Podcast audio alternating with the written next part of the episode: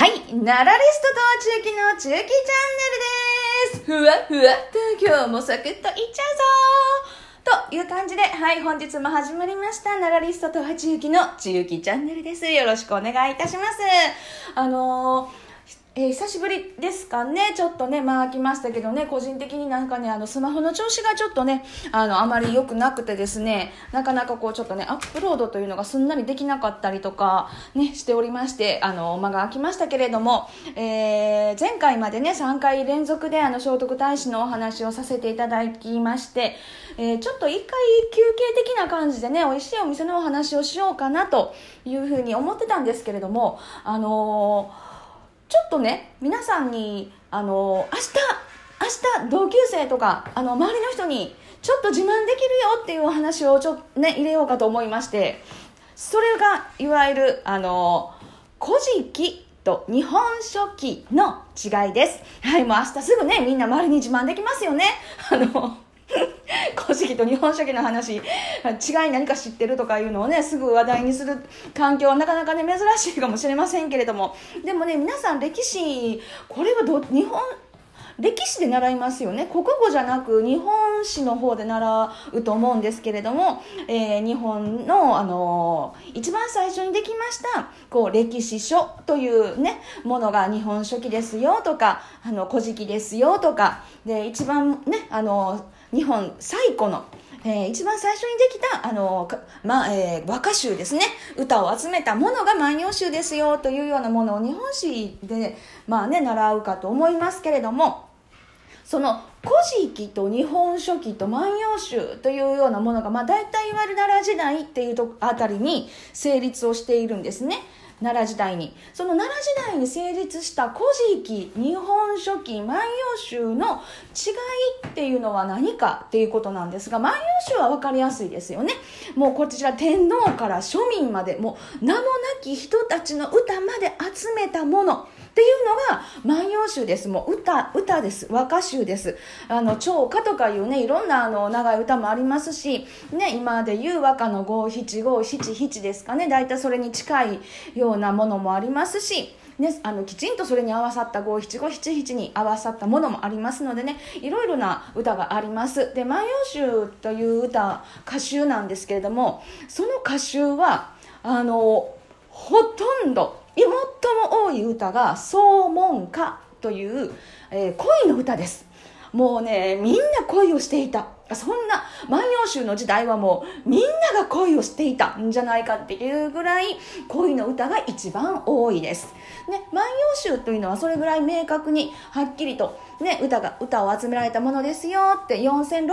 首4600近い歌ですねがあのそこに収められております。はい、なので万葉集はね分かりやすいと思います。古事記日本書紀万葉集ときた場合万葉集はこういうものですよっていうのが分かりやすいですよね。歌を集めたものですよっていう、ね、天皇から庶民名もなき人までの歌約4600近い歌が集められてますよ。恋の歌が一番多いですよっていうようなことがねざっくり知識とあれば知識であればね。はいもうあの明日から自慢できますよ。万葉集ってさ その話題いつできるか分かりませんけどね。もう聞かれれば明日すぐ答えられます。で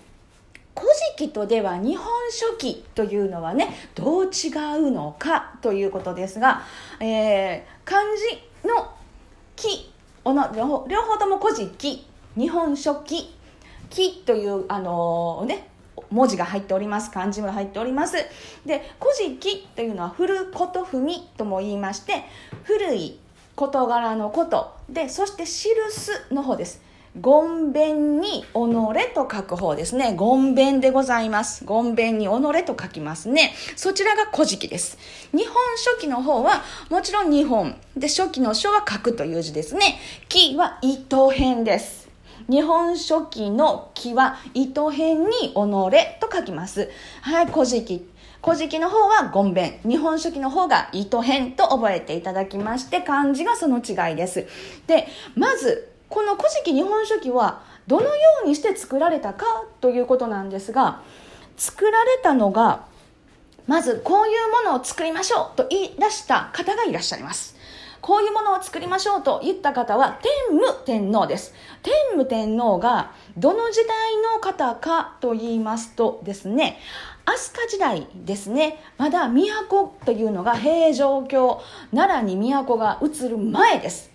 飛鳥っていうところに都日本の国の政治の中心の場所天皇がいらっしゃった場所というところがその飛鳥という場所です。奈良県に飛鳥村という場所がありますけどね。その辺りにはもうあの天皇の都というのがいくつも残っておりますのでね。あのそういうちょっと古代史、ね、奈良時代よりも前の歴史に興味のある方はもうあの飛鳥というところはもうすごいこう興味津々もういっぱいねすごいあの日本始まりの地っていうところですからね。あの興味深いところがいっぱいあるかと思います。そのところにねあのまだ宮があった頃です。天武天皇という天皇がいの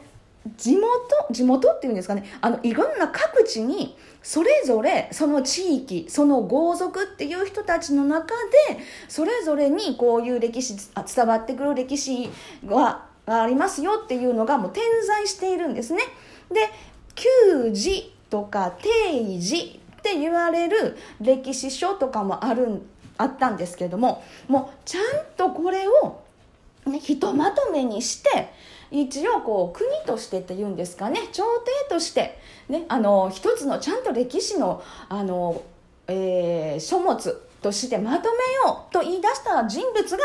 天武天皇です。天武天皇というのはえー、聖徳太子が、えー、活躍していた頃の天皇推古天皇がいらっしゃいまして推古天皇は第33代の天皇です33代が推古天皇ですね。天武天皇は40代。40代目ですね。年齢が40代ではないですよ。えー、40代目です。33代目が、えー、推古天皇ですね。はい。で、えー、40代目が天武天皇っていうことですので、だいぶね、あの、聖徳太子の時代からは、だいぶ後の時代になってきます。で、でもですね、その頃まだ日本には、固有の日本の文字というのはまだないっていう。みんな正式な文書というのは向こうからあの海外から入ってきました。漢詩漢文。その漢文っていうものしかまだあの文字が伝わっていないっていうね。日本固有の文字がまだない時代なんですね。はい、その頃に、えー、編纂しよう、はい、こういうのを書きましょう。こういうあの歴史書古事記や日本書紀をあの作りましょう。といった天武天皇。その天皇が言い出してから完成までに結構年月があのかかっております。なぜなら天武天皇がこう崩御する、亡くなられるんですね。それが未完成のまんまで亡くなられております。で、その後、どういうところからまたあのその編纂が再開されて献上完成を見るかっていうことを個別にちょっとねお話ししますと「古事記」というのは日本語の文日本人向けに書かれておりまして、えー、天武天皇が、日枝のあれ、日枝のあれという人物に、えー、いろんな各地に伝わっている伝承だったりね、その旧字とか定字とかを全部、すごいですよ。暗記させるんです。日枝のあれに暗記させるんです。で、暗記するすごい、それを全部、日枝のあれは天才的な暗記の能力の持ち主ですからね、あの、記憶力をアップさせたい方は、あの、大和郡山市、奈良の大和郡山にありますメタ神社とかね、日枝のあれっていうか人物の神社とかいろいろ調べていただいて、特にあの、大和郡山の、あの、日枝っていう、本当に日枝観光集落っていうね、その集落のところにあるメタ神社というのはね、やっぱり日枝のあれを祀っている、あの、神社ですのでねぜひそちら参拝していただくとね、暗記力がアップするかと思いますのでね、ぜひぜひ暗記させたんです。で、その暗記させましたっていうところを、じゃあどう書き記していこうかって言っている間に天武天皇が亡くなられるんですね。で、710年、だいぶは経ってますね。30年後ぐらいです。30年後ぐらいに、平城京というところに、ね、今、あの、結構平城急急跡とかねあの近鉄電車でねあのえっ、ー、とね電車が世界遺産の真ん中に電車を電車が通っていってるっていうもう本当に多分世界唯一ではないかというような場所なんですが、あの平城宮跡っていうのはね公園で綺麗な公園になっておりますけれどもねその辺りに、えー、都が移ります。710円に20年ですね。なんなんとなんと素敵な平城京というふうに覚えていただいていいと思います。で710年に平城京に都が移りました。ちょっと落ち着ねちゃんと本格的な都が大きな都ができましたということで711年時の天皇元明天皇。元気の元に明るい天皇。元明天皇。こちらね女帝です。この飛鳥から奈良時代っていうのは女帝の時代でもありますのでねこれもまた面白いとこなんですがね女帝です。この女帝が大野安丸という方にこの古事記の編纂を開始してくださいと。そして日枝のあれ暗記して30年覚え続けているんです。日枝のあれ30年覚え続けてます。で30年前っていうのは要するに日枝のあれまだ278と一応伝わっています。278だったと伝わっているんですが要するに57ぐらいですね。60手前で覚えたまま昔のことはよく覚えてるんでね大丈夫だったと思います。私も昔のことはねすぐ思い出します。昨日のことはね忘れてますけどね。そういうもんです。なのでねきっちり覚えてるんです。その秀田のあれが暗記したものを王の安丸が編纂していくんですね。編集とこのね大野安丸という人物なんですが、もう天才的な編集者なんですね。この方はだから要するに日本向けに日本語思考の文章になってるんです。漢文ではなく、日本人向けに古事記は書かれてます。そして、ものすごく重要なっていうか、とあの特色的には、これは物語性重視です。で、神話の時代から水古天皇までを古事記は書いておりまして、712年に上つまき、中つまき、下つまきという3巻が完成するんですね。ですからね、あの、古事記の編纂を再開しなさいって元明天皇に言われてから結構これ、ほ割と数ヶ月1年かかるかかからないかで3巻が完成しているっていうこれね天才的な暗記能力を持っていた日枝のあれと天才的な編集者大野安丸の2人のこの合作すごいですからね。で、えー、これは国内向けに日本要するに国内日本のね国内の方向けに書かれておりまして出来事の年月日が書かれておりません。はい、これ何年何月何日なとかは書かれてないんですね。で、水古天皇までですので、聖徳太子は日本、え、古事記には出てきません。水古天皇が即位しましたよぐらいのところで終わっています。聖徳太子が出てこないのと、もう一つ、日本人にとって割とえー、馴染みのあるものというかね、結構日本を象徴するなっていうものがもう一つ出てないんですね。古事記にはなぜか富士山が出てこないんです。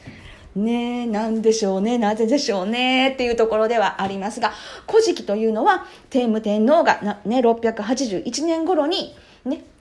えー、古事記を編纂しなさいと、こういうものを編纂しましょうと言って言い出しました。そして、中断、日枝のあれにあがいろいろ暗記してます。そして天皇天皇が亡くなって中断していました。そして710年平城京っていうところに都が移った翌年711年に元明天皇が再び古事記の編纂再開してくださいっていうことで、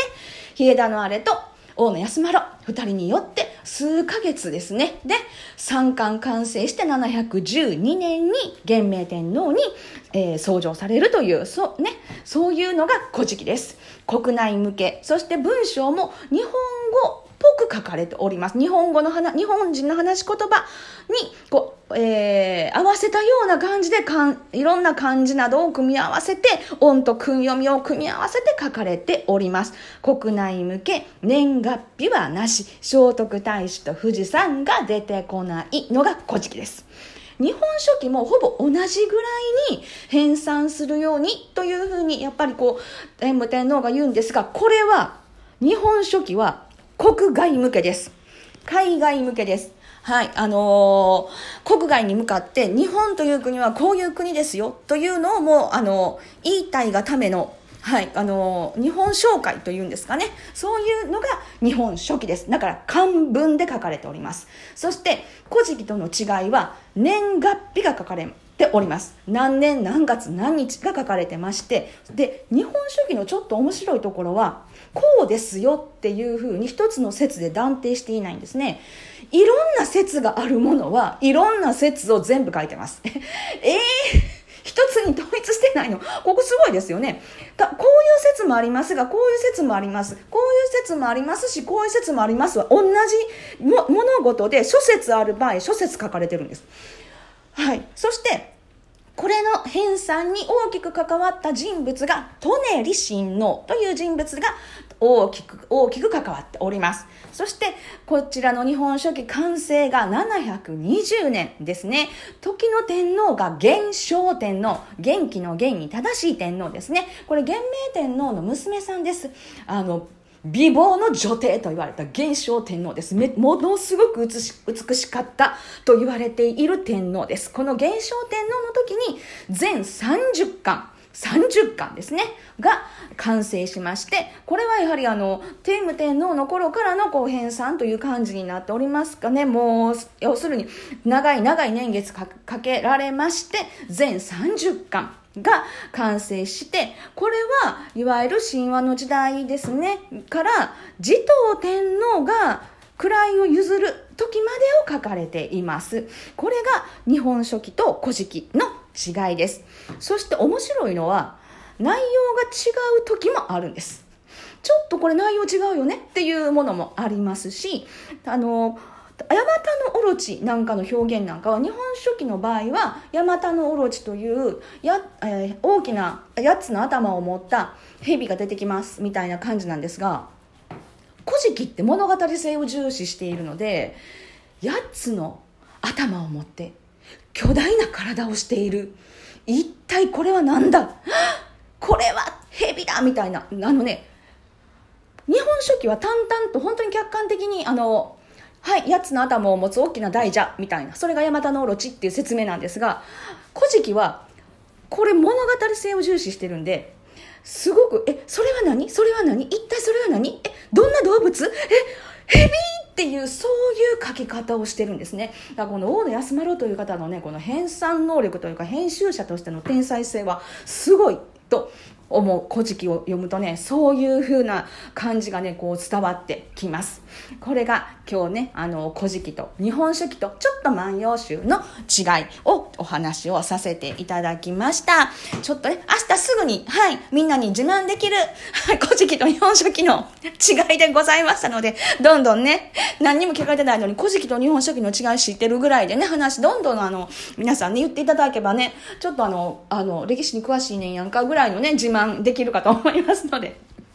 はい。ちょっとでもね、知って得する感じも伝えていきたいなと思います。はい。本日のつゆきチャンネルはこの辺で、次回のつゆきチャンネルもふわふわっとお楽しみに